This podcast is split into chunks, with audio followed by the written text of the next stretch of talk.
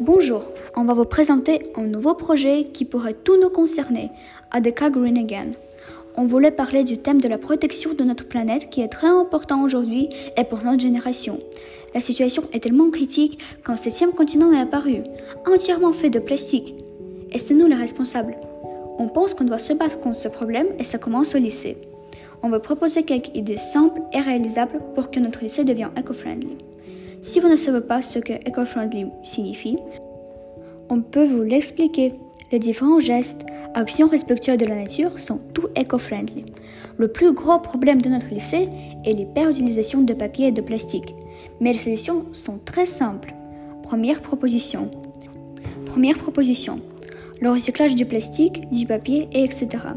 Deuxième proposition.